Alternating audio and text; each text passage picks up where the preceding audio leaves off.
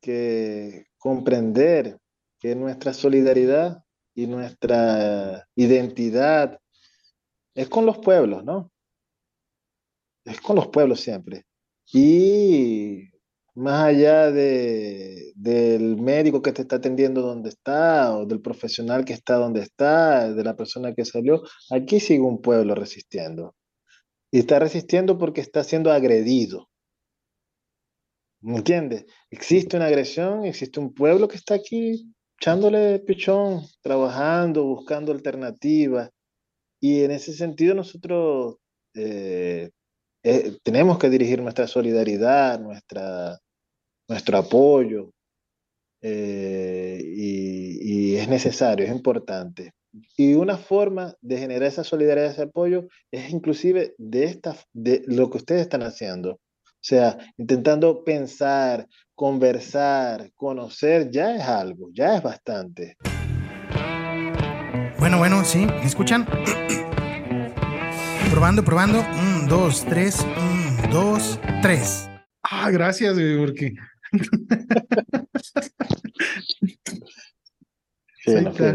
Bueno, pues, este.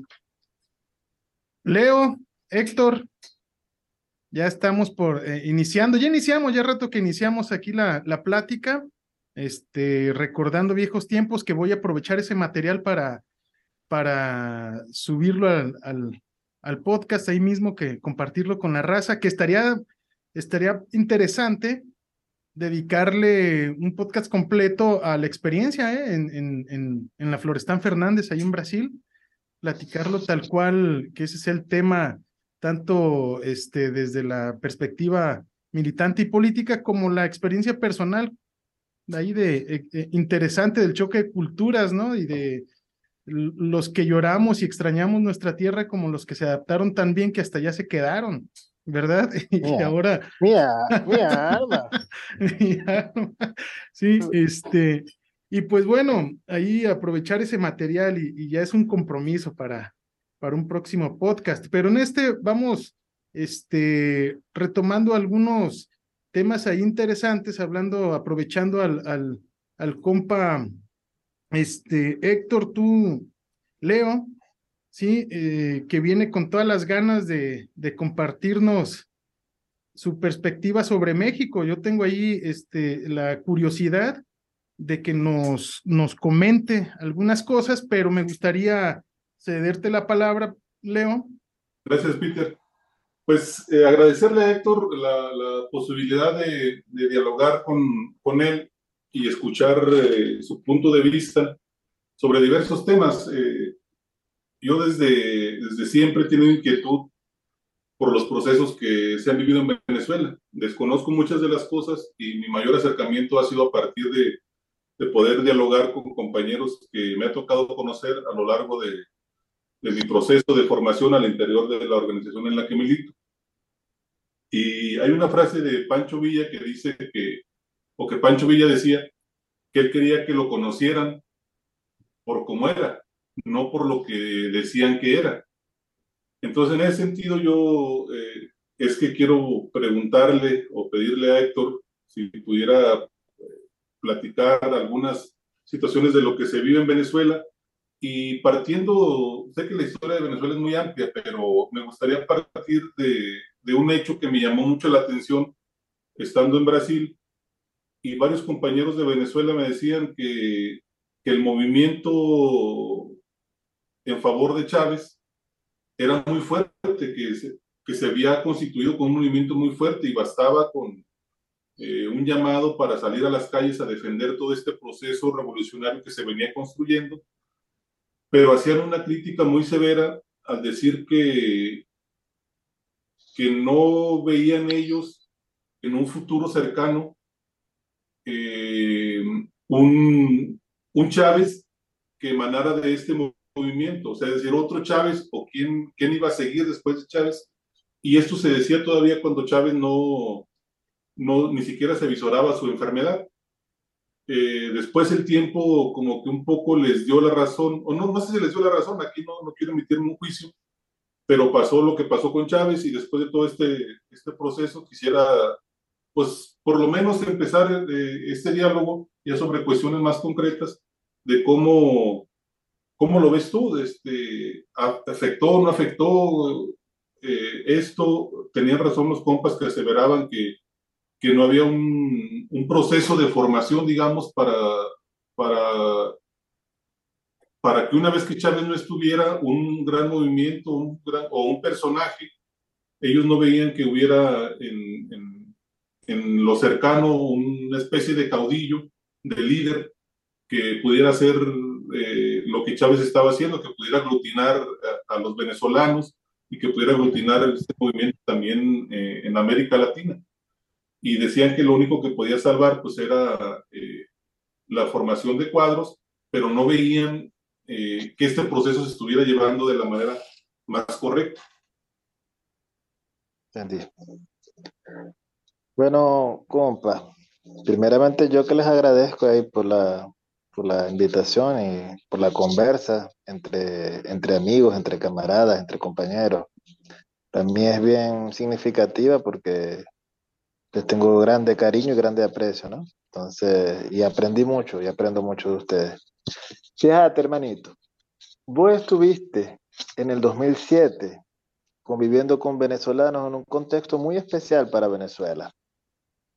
Porque después de la victoria del 2002, la victoria sobre el golpe eh, que sufrió Chávez, ¿no? Que fue, eh, le hicieron un golpe en el 2002 y tres días después la movilización popular, el respaldo popular hizo con que él regresara y vamos a decir que él llegó eh, fortalecido, no apenas políticamente, sino también eh, ideológicamente, moralmente, como para radicalizarse en ciertas acciones. Entonces, a partir de ese momento, Venezuela ciertamente va a tener un auge del movimiento popular eh, que también encontró una situación muy especial en las nuevas formas de organización comunitaria que estaban surgiendo, que fueron eh, círculos bolivarianos, comités de salud, comités de educación, mesas técnicas de energía, de agua, hasta llegar a una, una figura mucho más elaborada que eran consejos comunales y posteriormente comunas, ¿no? Entonces vos estáis en un 2007 por ejemplo, en el que Chávez ya se había asumido socialista, ya había pasado por Porto Alegre, Brasil, diciendo otro mundo es posible y necesario y solo en el socialismo lo podemos eh, construir. Entonces ya había Chávez vencido un referendo consultivo para ver si lo le revocaban el mandato o no y había ganado avasalladoramente, había pasado por encima de la oposición había, estaba en un contexto de nuevas elecciones, eh, que fueron la, las elecciones del 2007, donde él era el candidato favorito, tal vez no estaba aún en, en, no me acuerdo en qué momento exacto fueron esas elecciones, pero estaba ese contexto, ese fervor de un candidato con un margen de popularidad inmenso, con unas propuestas súper innovadoras, con un movimiento popular que estaba reencontrándose, organizándose y asumiendo espacios de, de poder que eran inéditos en la historia de Venezuela. No recuerdo, perdón que te interrumpa, no recuerdo si fue eh, antes de 2007 que, que, creo que la única que pierde es, es lo de las modificaciones a la Constitución, sí. donde se pretendía eh, quitar lo de la propiedad privada. Sí. Me parece que las únicas eh, golpes, digamos, que, que, hubo. Sí, fue el único revés, fue un revés un, un, realmente lamentable porque fue una falla comunicacional. No era el tema de la propiedad privada simple, así abstracta como se ve. Hubo una campaña fuerte, ¿no? Que te lo, que, lo poquito que tienes tú te lo van a quitar, que te están espiando, que no sé qué cosa. Aquí pasa, en Venezuela pasó por un montón de fenómenos interesantes para pensarlos, pero muy crueles, ¿no? Si te pones a, verlo, de manipulación de mediática. Y se pensaba que Chávez tenía una, un control hegemónico de la radio y de la televisión, y era mentira. Lo que predominaba en Venezuela era los canales de televisión privados, las emisoras privadas que eran de oposición, pues. Entonces, en ese contexto del, del 2007, del 2004 en adelante, eh, realmente es un, pico de, de, explosión, de movilización popular y de avances muy acelerados de transformaciones en Venezuela. Como te dije, eh, comenzamos a, vivir formas de participación ciudadana que eran muy inéditas, muy bonitas. Y algo que tuvo muy acertado el proceso venezolano es que a cada eh, convocación que se le hacía al pueblo se acompañaba con un proceso formativo, pero no un proceso formativo tradicional, era un proceso formativo para entender el por qué se estaba haciendo eso, cómo se estaba haciendo eso y la necesidad principalmente de la participación para que se dieran esas transformaciones. Y ciertamente, como tus compañeros decían, el apelo que se hacía era a la formación política, a la, a la, a la conciencia. Eso tenés que entenderlo también por otra cuestión que hace toda la diferencia. Venezuela, con el gobierno de Chávez, hizo una campaña para acabar el analfabetismo. ¿No?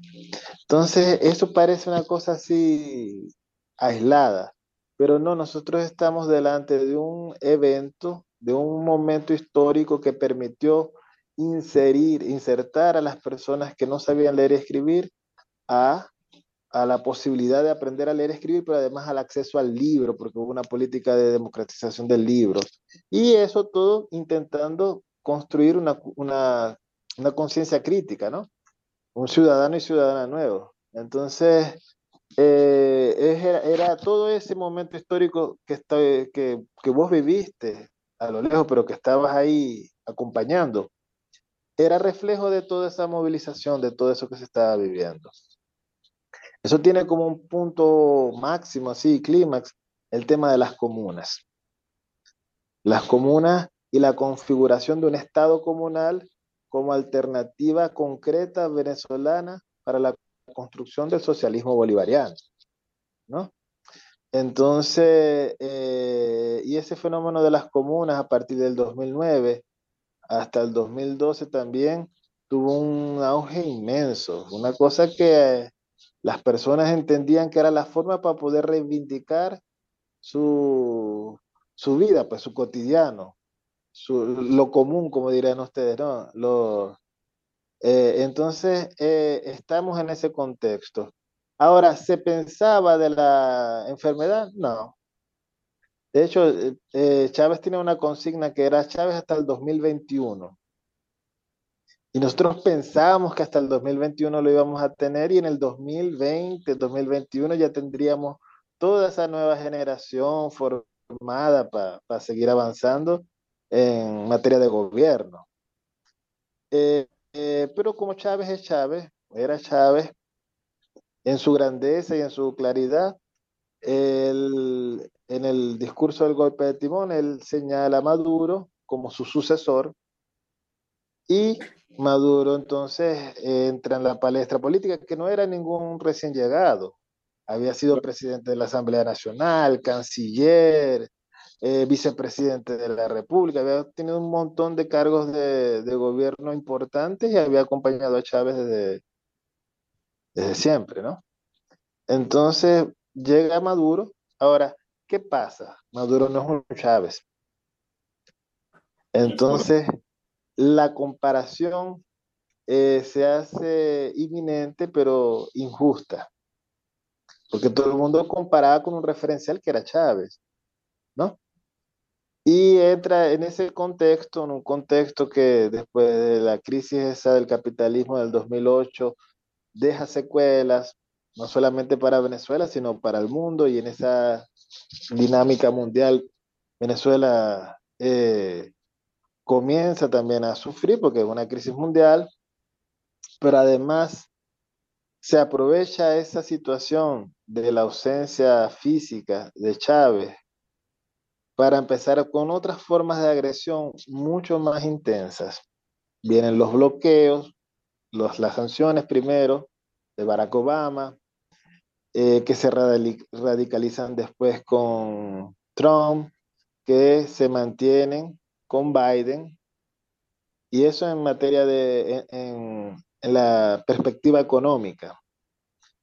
Eso, eso es complicado explicarlo, pero para tener una imagen un poco más didáctica, pedagógica, eh, imagínense ustedes que eh, allá en México les ponen un bloqueo, porque no eh, lo quisieron llamar de, de embargo, como si Venezuela estuviese fallida no tuviese cómo pagar, pero Venezuela no estaba fallida y tenía cómo pagar. La cuestión es que sus recursos fueron retenidos arbitrariamente y no tenía cómo pagar porque no existían canales. La banca internacional la sancionó y no tenía canales. Entonces, sin tener cómo accesar a mercancías básicas, vamos a poner remedios de uso diario, vamos a poner un ejemplo, insulina.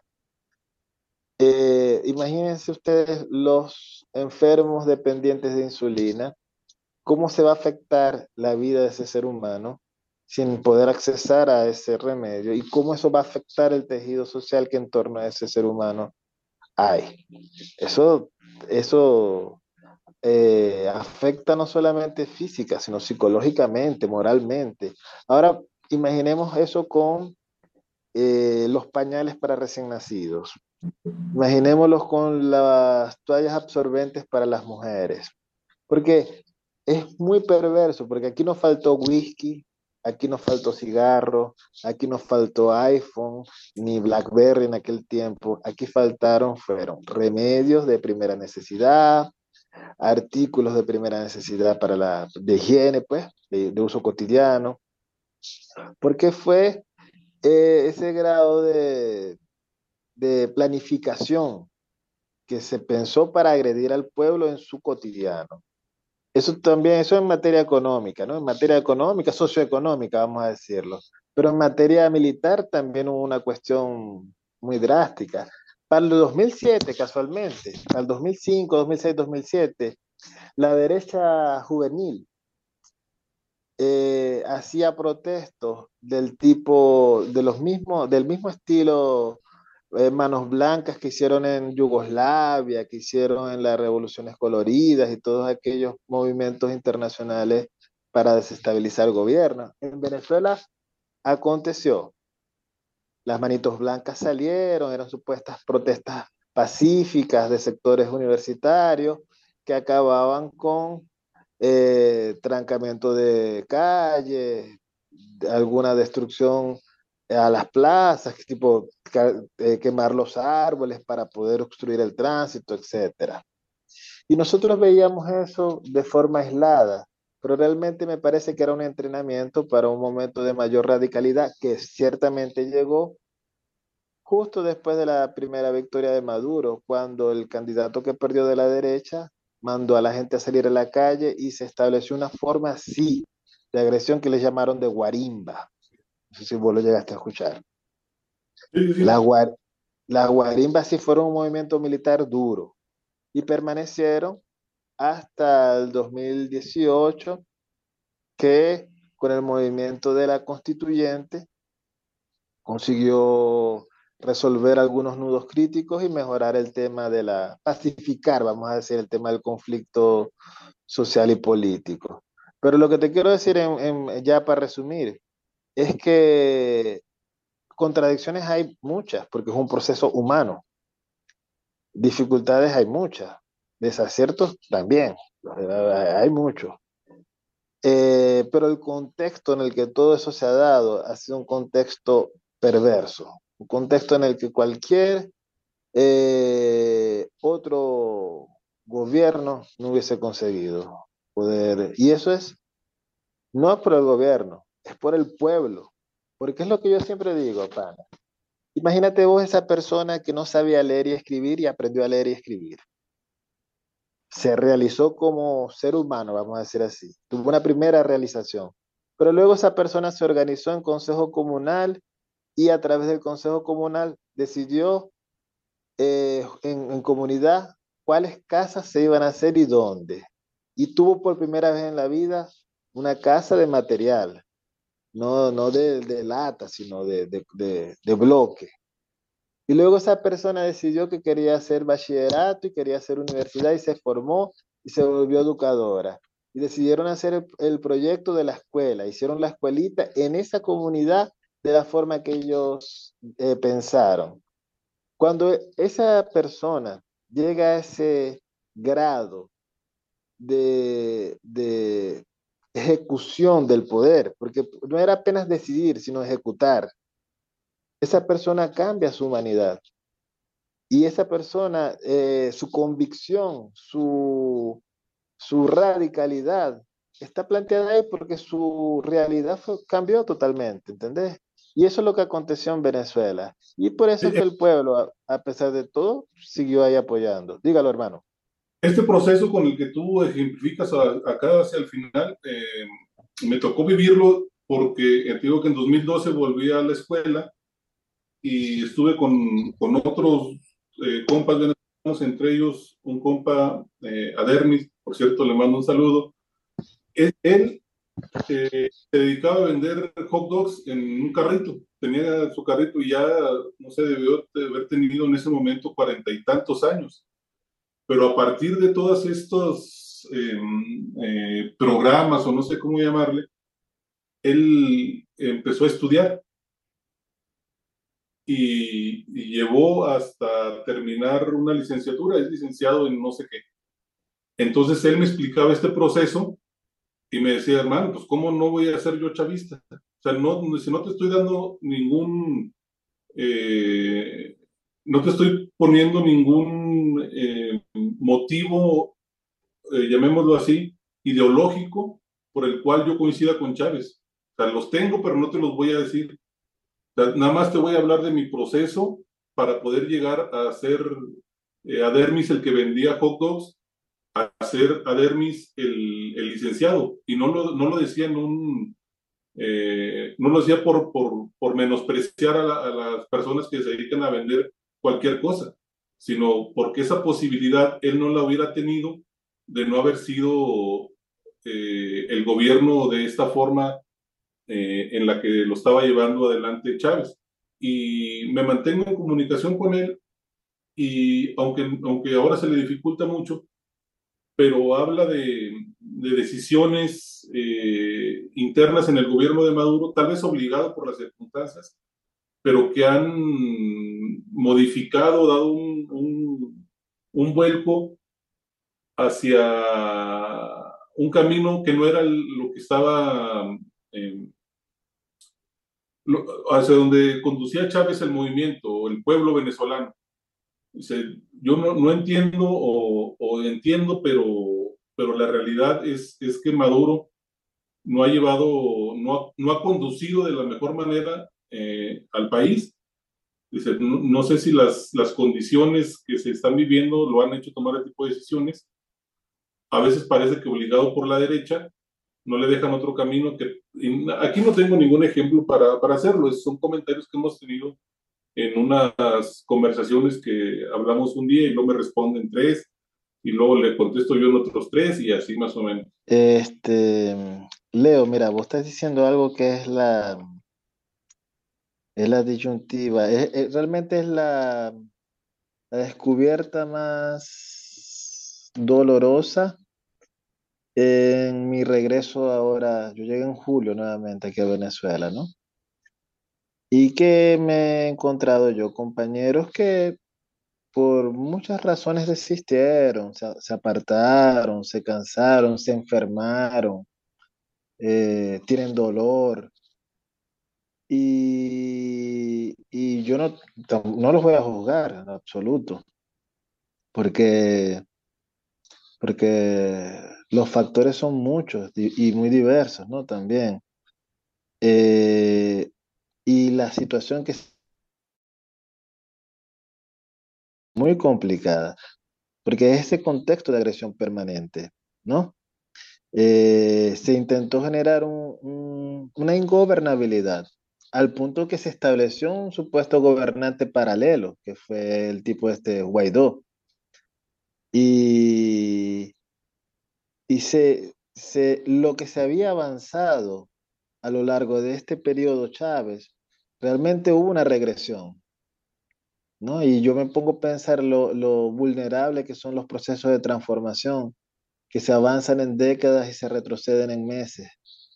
Eh, pero así, hacer, yo, yo no, no voy a justificar porque no, no me compete a mí, voy a intentar eh, entender con, con, ustedes, ¿no? Lo que, lo que estaba pasando y lo que está pasando. Primero, Maduro no es militar.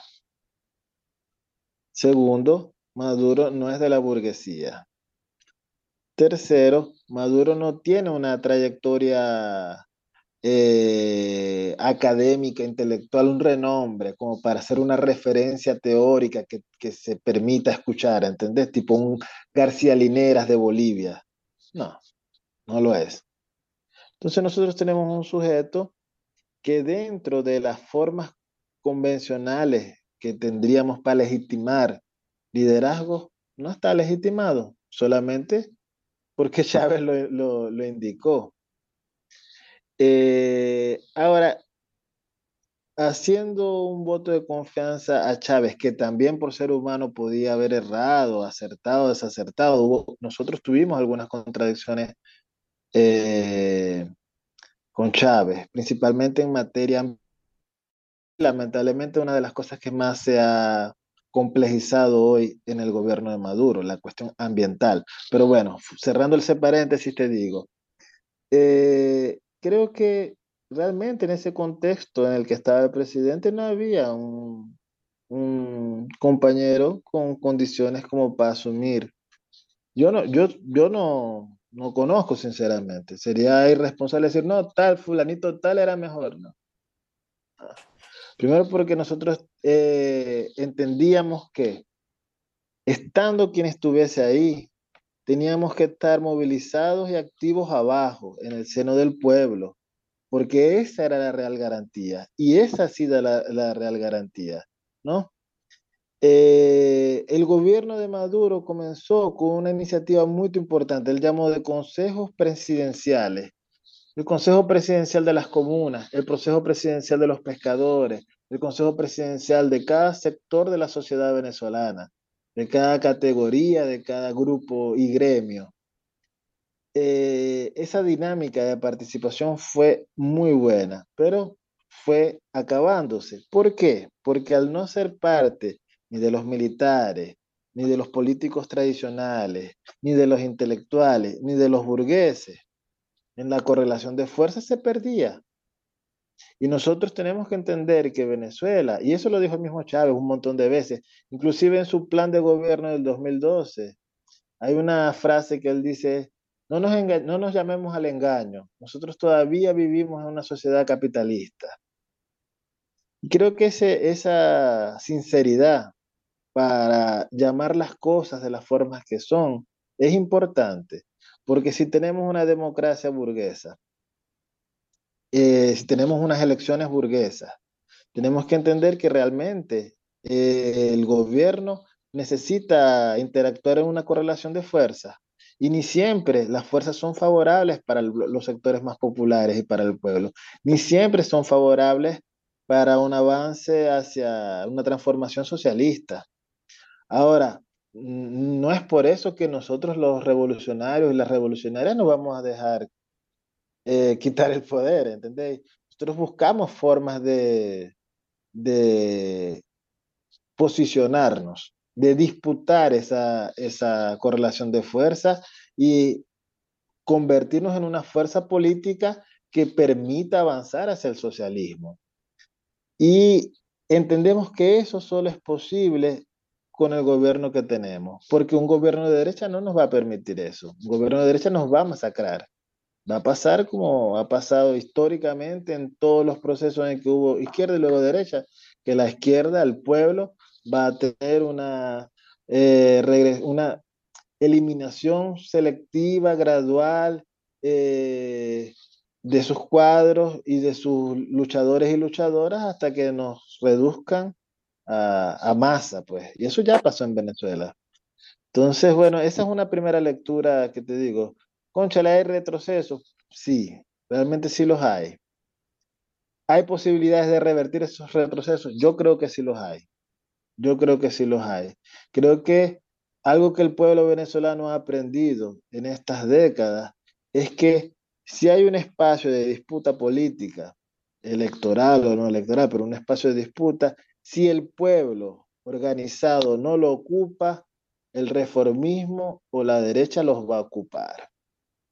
No, el oportunismo los va a ocupar. Entonces, para nosotros siempre es una cuestión de estar atentos, de ver cómo entrar.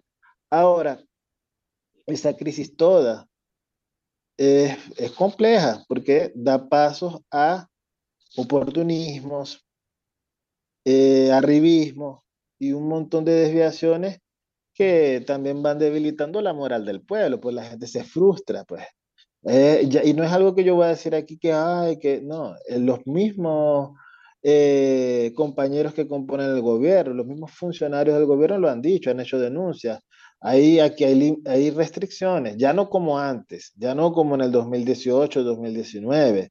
Ahí hay restricciones, hay inflación, pero vos ves camionetas que, Dios mío, y personas, funcionarios con botas y con unas ropas, pero ¿cómo hace? ¿Cómo es posible? Eh, si nosotros tenemos esta situación, tenemos este bloqueo, tenemos estas restricciones, pero hay personas que consiguen eh, eh, no ser vulnerables a esa realidad.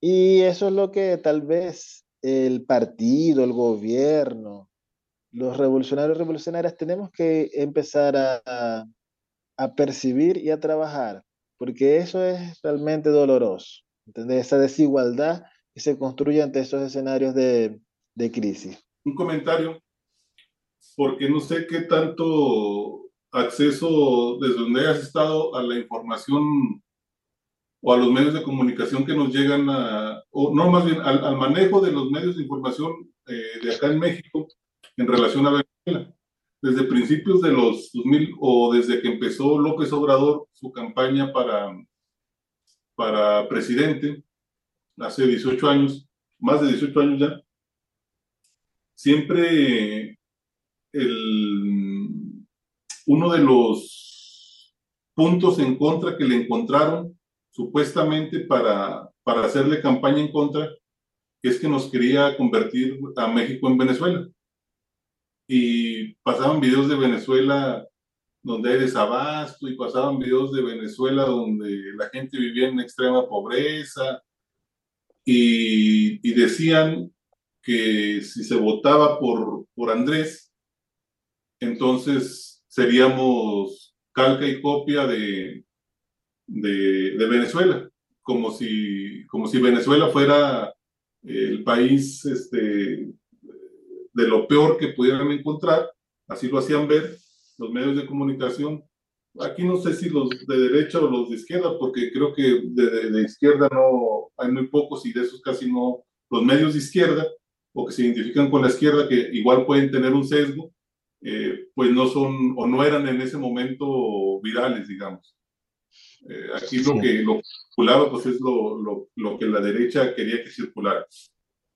Sí. Entonces, en, ese sentido, eh, en esa comparación que decía, pues López siguió sus campañas después de las, de, la, de las dos veces o las veces que perdió, y ya en el poder, una de las primeras cosas que, que dijo fue que eh, ese día se terminaba el neoliberalismo, que ya no más neoliberalismo y ya era otra cosa. La cual le llaman, empezaba la transformación porque ya se había acabado el neoliberalismo.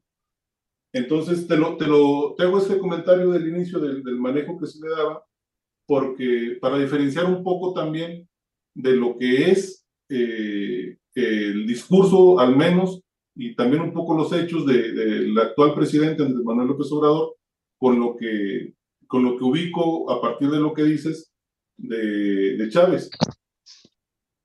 Este, Chávez decía a partir de, su análisis que seguimos en el capitalismo, las condiciones materiales son capitalistas Entonces no hemos abolido, no hemos dado el paso siguiente hacia el socialismo para llegar a, Pero el presidente de México dice, no, aquí cuando yo llego ya no hay más neoliberalismo, ya eso ya se terminó. Entonces muchos salimos a decir o dijimos, pues, pues no, ¿verdad? No es a partir de un decreto presidencial, no es a partir de un discurso bonito que vamos a abolir el neoliberalismo o el capitalismo, capitalismo en su etapa neoliberal. Y otra gran diferencia que encuentro es eh, el esfuerzo que se hizo por, por construir eh, bases o por darle fortaleza a las bases al, pueblo, este, eh, pero aglutinado en, en, las comunas, pero también formado con lo que se hace acá. Acá también desde, desde antes se empezó, bueno, no, no desde antes de las elecciones que ganó, sino una vez que ganó, se empezó a golpetear a todo tipo de organizaciones. Todos, todas las organizaciones eh, han sido señaladas y, son, y hay un, infinidad de organizaciones, eh, las campesinas, las sociales, las de mujeres, las de la comunidad eh, LGTB, las, las de, que luchan por la defensa de los eh, medios, eh, o sea, un sinfín de organizaciones y a todas las ha tachado por, por igual el presidente. O sea, lo que ha hecho es, ha destruido desde el discurso y desde el poder eh, a varias organizaciones que tenían tiempo haciendo un esfuerzo por, por, por abonar, incluso que estuvieron con él en la campaña. O sea, eso lo, lo contrapongo con lo que Chávez hacía o intentó hacer o se intentó hacer de mantener al pueblo unido, formado, informado y movilizado, sabiendo que que pues el gobierno no lo es todo. Si el pueblo no está organizado, si no está dispuesto a luchar por sus cosas, pues el gobierno no va, no va a poder, por más buenas intenciones que tenga, por más gobierno eh, eh, que se defina de algún tipo de corriente que nos favorezca a los movimientos sociales, pues sin la fortaleza no, la, no lo va a poder lograr. Entonces acá creo que esos señalamientos, entiendo los señalamientos que hace la derecha para, para lograr sus objetivos, y que no llegara Andrés Manuel al poder, pero entiendo también que, que este gobierno que tenemos pues no necesariamente está haciendo los cambios que, que dijo que iba a hacer. Es, es eso, ese comentario que quería hacer un poco extenso tal vez, pero lo quería hacer. Sí, eh, ahí mismo, en esa parte que está comentando Leo, era lo que comentaba al, al, inicio, ¿no? De la presentación de que tenía algunas inquietudes y era precisamente tu perspectiva, ¿sí?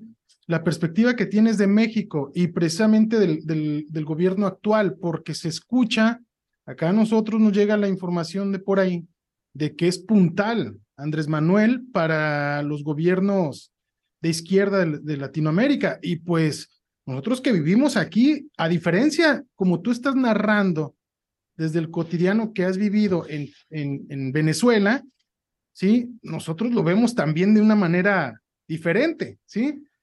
Que nada que ver con lo que se pinta, este, en los medios.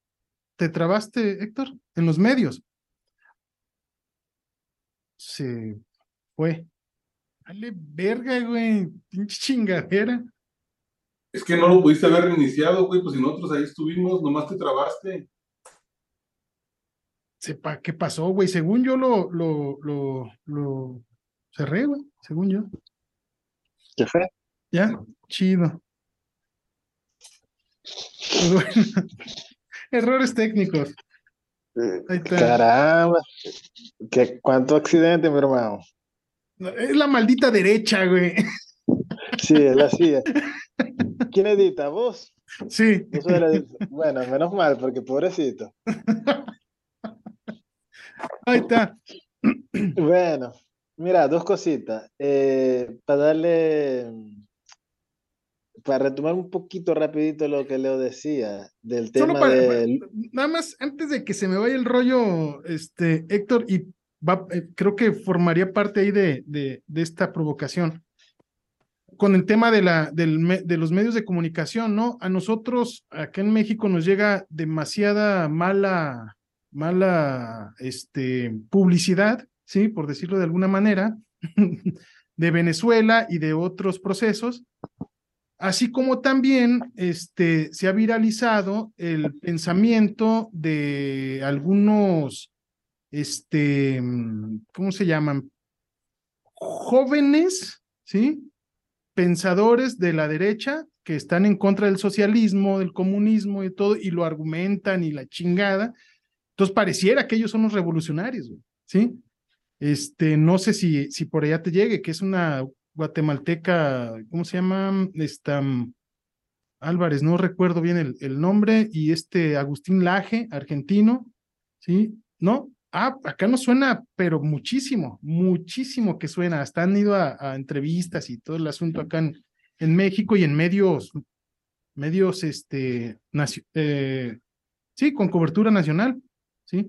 Entonces, eh, y eso está permeando en la gente y, y es algo que deberíamos también platicar en algún momento. Pero bueno, entonces, tu punto de vista sobre lo que, lo que ahí tenemos de, de comentario de Leo y mío.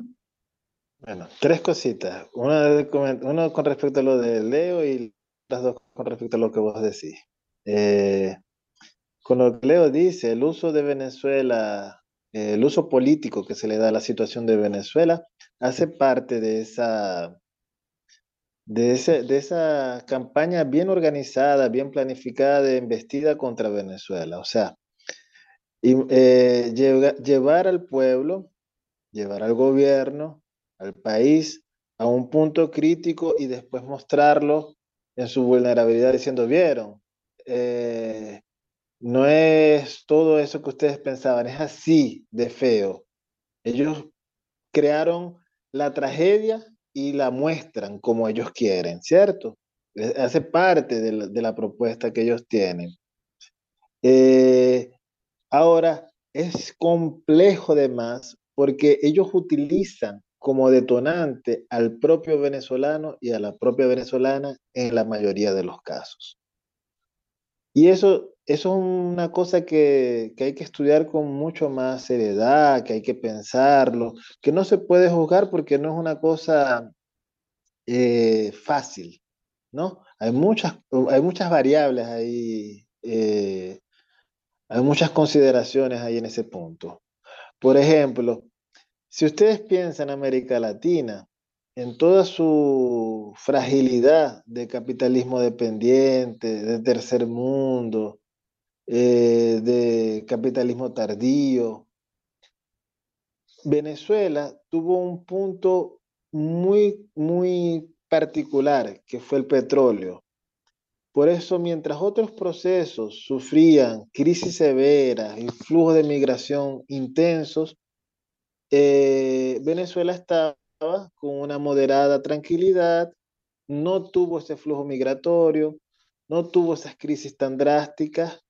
No quiere decir que no hubiese pobreza, había pobreza porque con petróleo se incrementó la desigualdad y todos los fenómenos asociados, pero no, no fue esa, esa situación que se vivió en, otras, en otros países.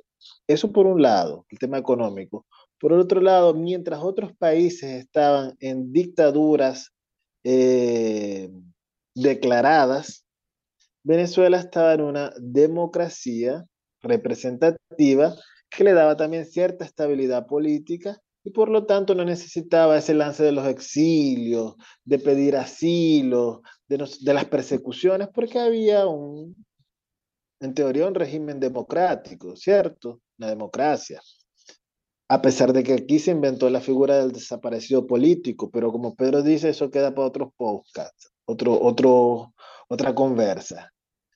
Em, entonces, eh, nosotros no teníamos, como otros países, una dinámica migratoria tan intensa. Solo los ricos que se iban para Miami, para Europa, a hacer sus compras y tal. Nosotros lo más lejos que llegábamos del interior era hasta, era hasta Caracas y ahí estábamos en una relativa tranquilidad. No teníamos que, tal vez como ustedes, que ir a los Estados Unidos a sobrevivir, etc. No estábamos aquí. Eh, cuando llega esa crisis inédita, nos vemos eh, algunos se ven forzados a salir porque realmente las condiciones de manutención eran terribles. Aquí ah, hubo una crisis real. Eh, y las personas, muchos optaron por irse, pero también fueron inducidas por una campaña psicológica que te decía que nada iba a servir, que tenías que irte. Inclusive te decían que si ibas a irte, te iba a ir mucho mejor. Y cuando salimos nos dimos cuenta que la crisis era continental, era mundial, y que estaban tan jodidos como nosotros en otros países, y que no iba a ser fácil. Y se dio una cuestión incluso que nunca habíamos experimentado, que era la xenofobia, ¿no? La xenofobia. Eh, y tuvimos una situación que realmente no, no era natural, no era común en nuestro país.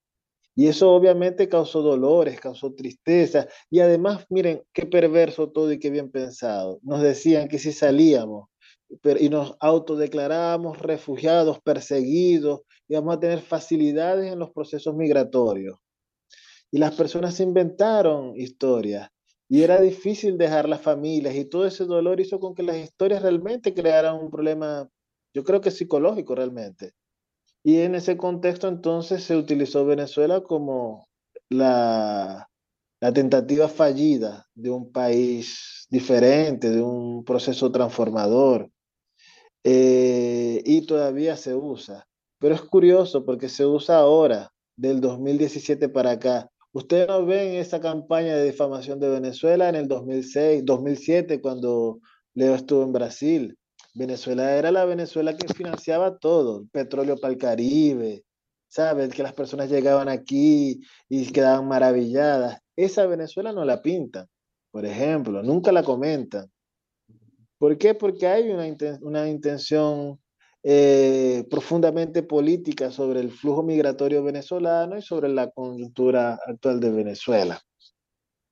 Entonces es natural, lo usaron con AMLO, pero lo han usado con todos los gobiernos vamos a decir progresistas, porque para no decir de izquierdas, como todo lo que suena a contrahegemónico en lo más mínimo va a ser llamado de chavista y van a intentar compararlo con Venezuela. Está aconteciendo así no solamente en el continente americano, sino en la propia Europa. En la Francia, cuando los candidatos de izquierda se presentan, no, que chavista, mm. ¿no?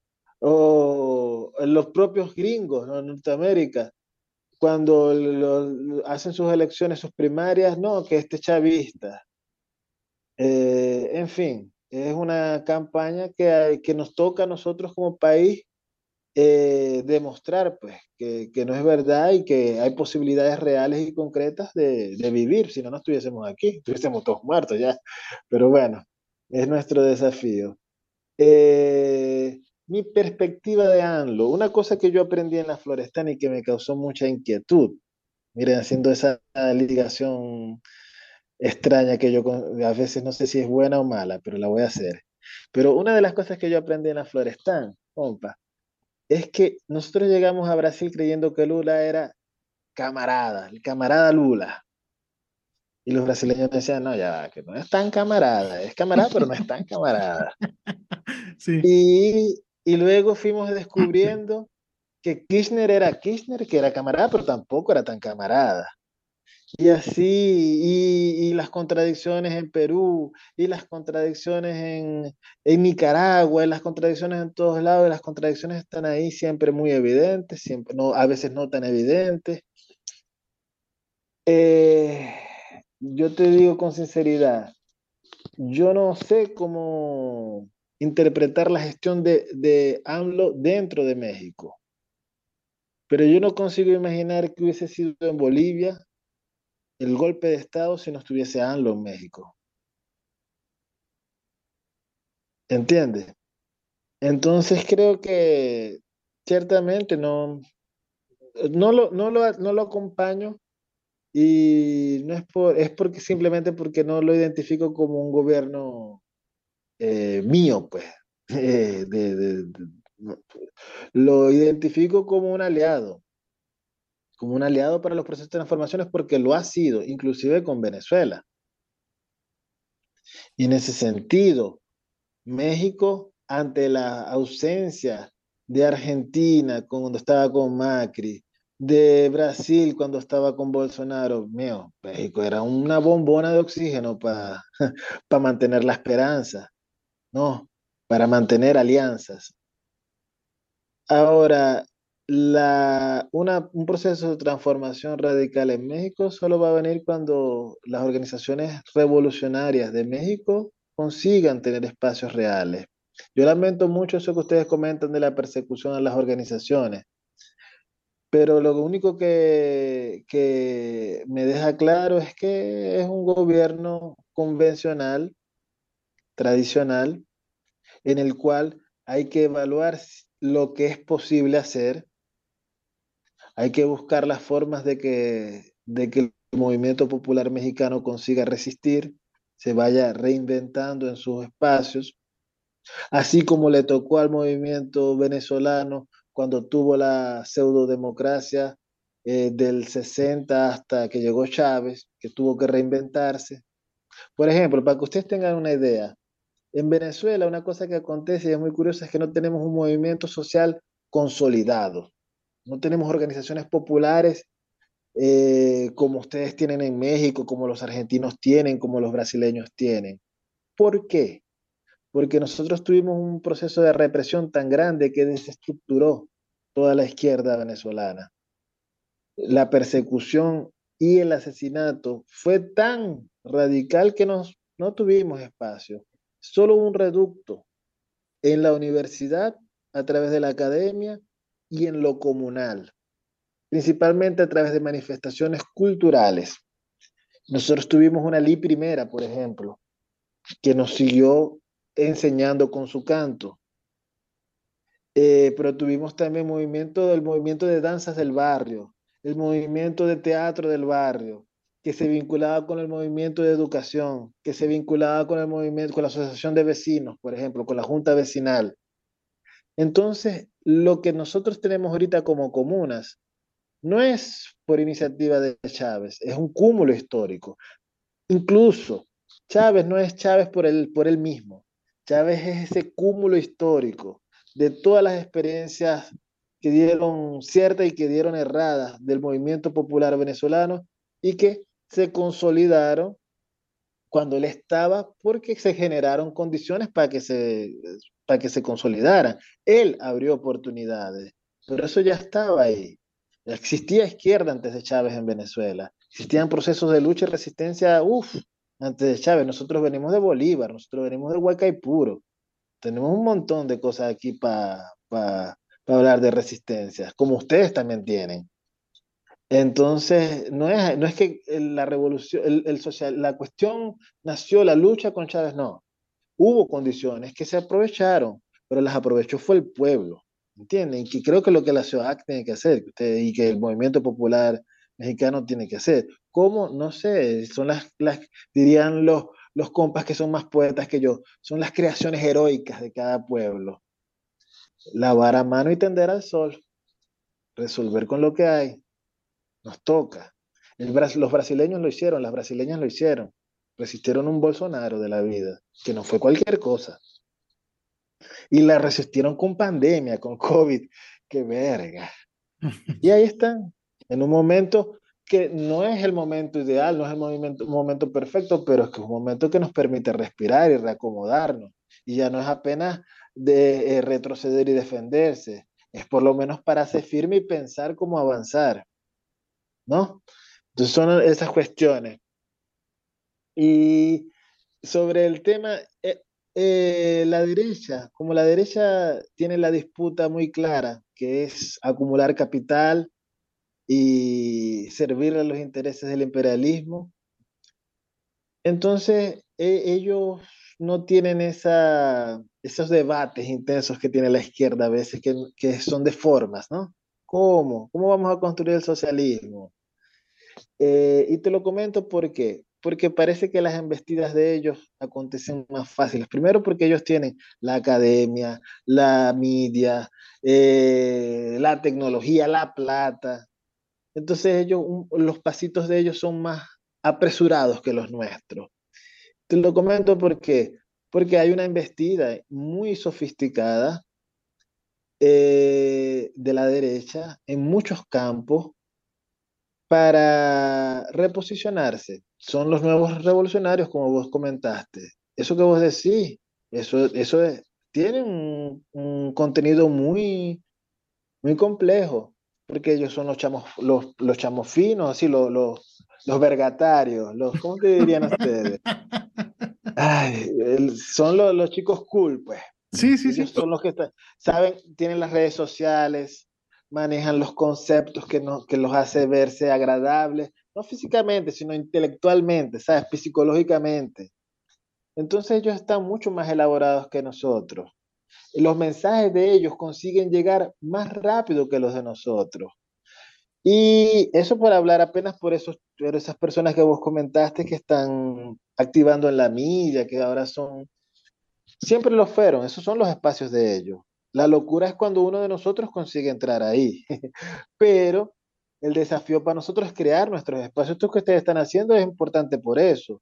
Yo debo confesar que soy, yo soy un troglodita para las redes sociales, por eso que no los veo, porque yo no tengo muchas cosas, pero es una, una cuestión que inclusive aquí en Venezuela también comenzó a asumirse como, como línea de lucha. El Twitter y esas cosas aquí es importantísimo porque se busca eh, evadir esas, esas murallas es, eh, que nos frenan comunicacionalmente. Y Venezuela hizo mucho esfuerzo en eso. Cuba ha hecho mucho esfuerzo en eso, de una forma incluso más linda, porque es en el, en el, en el palabra a palabra, en el estar al lado, la solidaridad, ¿entiendes? Y es el desafío que nos toca, porque intelectualmente nosotros tenemos muchísimo para, para decir. Es otra cosa que tenemos que hacer. Y yo creo que también es uno de los grandes aprendizajes que yo he tenido en estos últimos años, compa que es que nosotros necesitamos profesionalizar nuestros procesos, no es estudiar y tener el título, no, es entender la dimensión de nuestras tareas e intentar hacerlo lo mejor posible. Eso, eso aplica para hacer gobierno, pero también para el trabajo de base, para, las cosas que nos tocan en el común y en el cotidiano, pues, como dirán ustedes. Entonces, son las tres cositas ahí que yo quería comentar de lo que ustedes me trajeron, esas provocaciones que ustedes hicieron. No, pues muchas gracias. Y, y, también, no solamente por, por haber respondido a, a, las inquietudes, sino la forma en que lo haces y que es enriquecedor y, este, y hasta romántico. se pone, sí, se pone, se pone bonito. no dejes de hablar, Héctor. No, pero ya hay que pararle. ¿Por qué? Este, creo que esto nos, nos está, a mí me está, me está moviendo mucho, ¿sí? Porque mm, acabas de, decir algo muy importante, profesionalizarnos en estos espacios y en todo en saber hacer lo que tenemos que hacer para cambiar eh, las condiciones en que estamos. Una de esas es apropiarnos de este tipo de, espacios para hacer llegar nuestro mensaje, porque eso es, la, derecha, como bien lo dices, lo entiende muy bien, es su, es su, es su creación, al fin de cuentas también, ¿sí?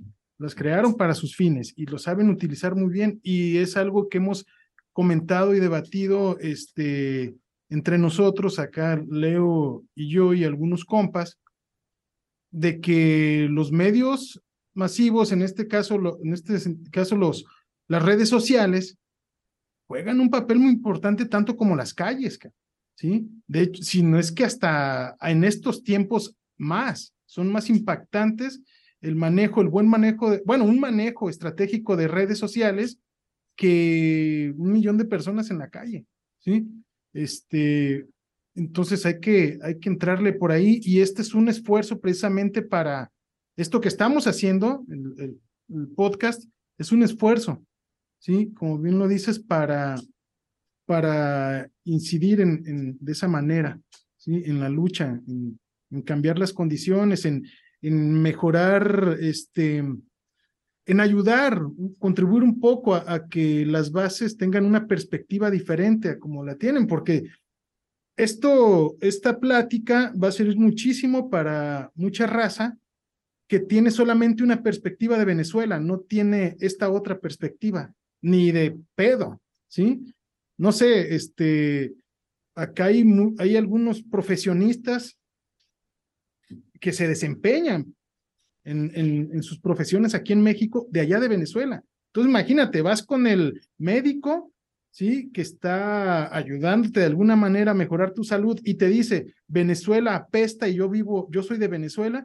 No, chingues, le crees, está legitimado el compa, ¿sí? Este, entonces la gente se queda con esa idea y no tiene la perspectiva de la raza, de la banda, de, de, esos que construyeron las comunas, ¿sí? De esos que, que estuvieron en, en, la talacha cotidiana para construir un, un, mejor país. Pero bueno, entonces, no sé si Leo tenga algo más que aportar, que comentar para ir cerrando. es que como que la, me gustaría que la plática no terminara, aunque nos fuéramos una vez ya la, la India, pero nada más le, le agradezco mucho a, a Héctor la posibilidad que, brinda de, escuchar de alguien de, Venezuela lo, que es Venezuela, cómo, cómo ve él eh, estos procesos que se han vivido y que se están viviendo en Venezuela. Por eso que, dice Pedro, o sea, la, información que nos llega y, y, aunque uno tenga una formación o haya pasado por procesos de formación, a veces terminas, si no creyendo, sí consumiendo información que no es necesariamente eh, la real, sino es lo que le conviene a alguien. Entiendo que, que esto, estos, estos pláticas, pues no es porque nos convengan, es, es lo que es. Es, es, es lo que vive Héctor y, y en ese sentido, pues es que yo le agradezco mucho porque yo ya de por sí era, era declarado abiertamente eh, chavista o, siempre he seguido muy de cerca los procesos eh, de la República Bolivariana, pero a veces y sobre todo con, en, la actualidad donde gobiernos progresistas, me refiero al de México, eh, que han estado vinculados de una u otra forma con el proceso de, Venezuela, llegan y su actuar es, decimos acá en México, que, que, que cobran con la derecha, pegan con la izquierda, pero cobran con la derecha.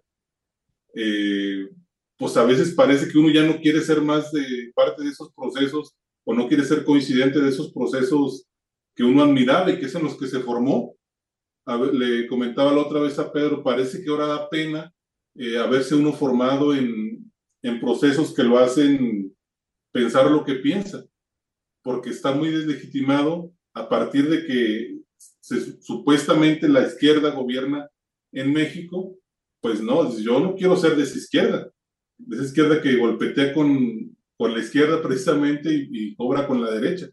Yo me formé en otros procesos eh, o, o, los procesos formativos que lleven, decían que los gobiernos deberían de ser de una forma diferente, no como lo, lo está haciendo actualmente.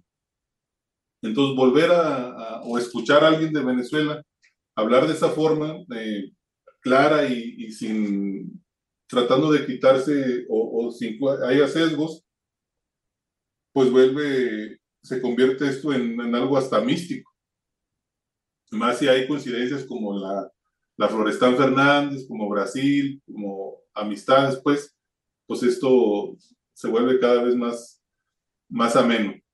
Entonces, a mí me gustaría seguir platicando, pero dejo también ya para próximas pláticas. ¿Algo con que quieras concluir, Héctor?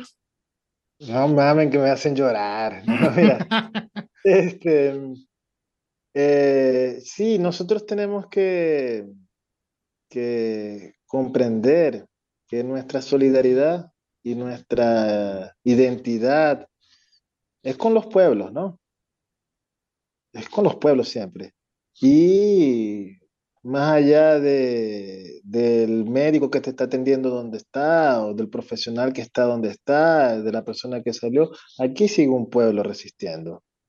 Y está resistiendo porque está siendo agredido. ¿Me entiendes? Existe una agresión, existe un pueblo que está aquí echándole pichón, trabajando, buscando alternativas. Y en ese sentido nosotros eh, eh, tenemos que dirigir nuestra solidaridad, nuestra, nuestro apoyo eh, y, y es necesario, es importante. Y una forma de generar esa solidaridad, ese apoyo, es inclusive de, esta, de lo que ustedes están haciendo. O sea, intentando pensar, conversar, conocer, ya es algo, ya es bastante. Les comento además que este, este, este programa, no sé cómo se llama, sale el lunes, ¿no? Sí. 5 de marzo. Sí, conmemoración de la siembra del comandante Hugo Chávez.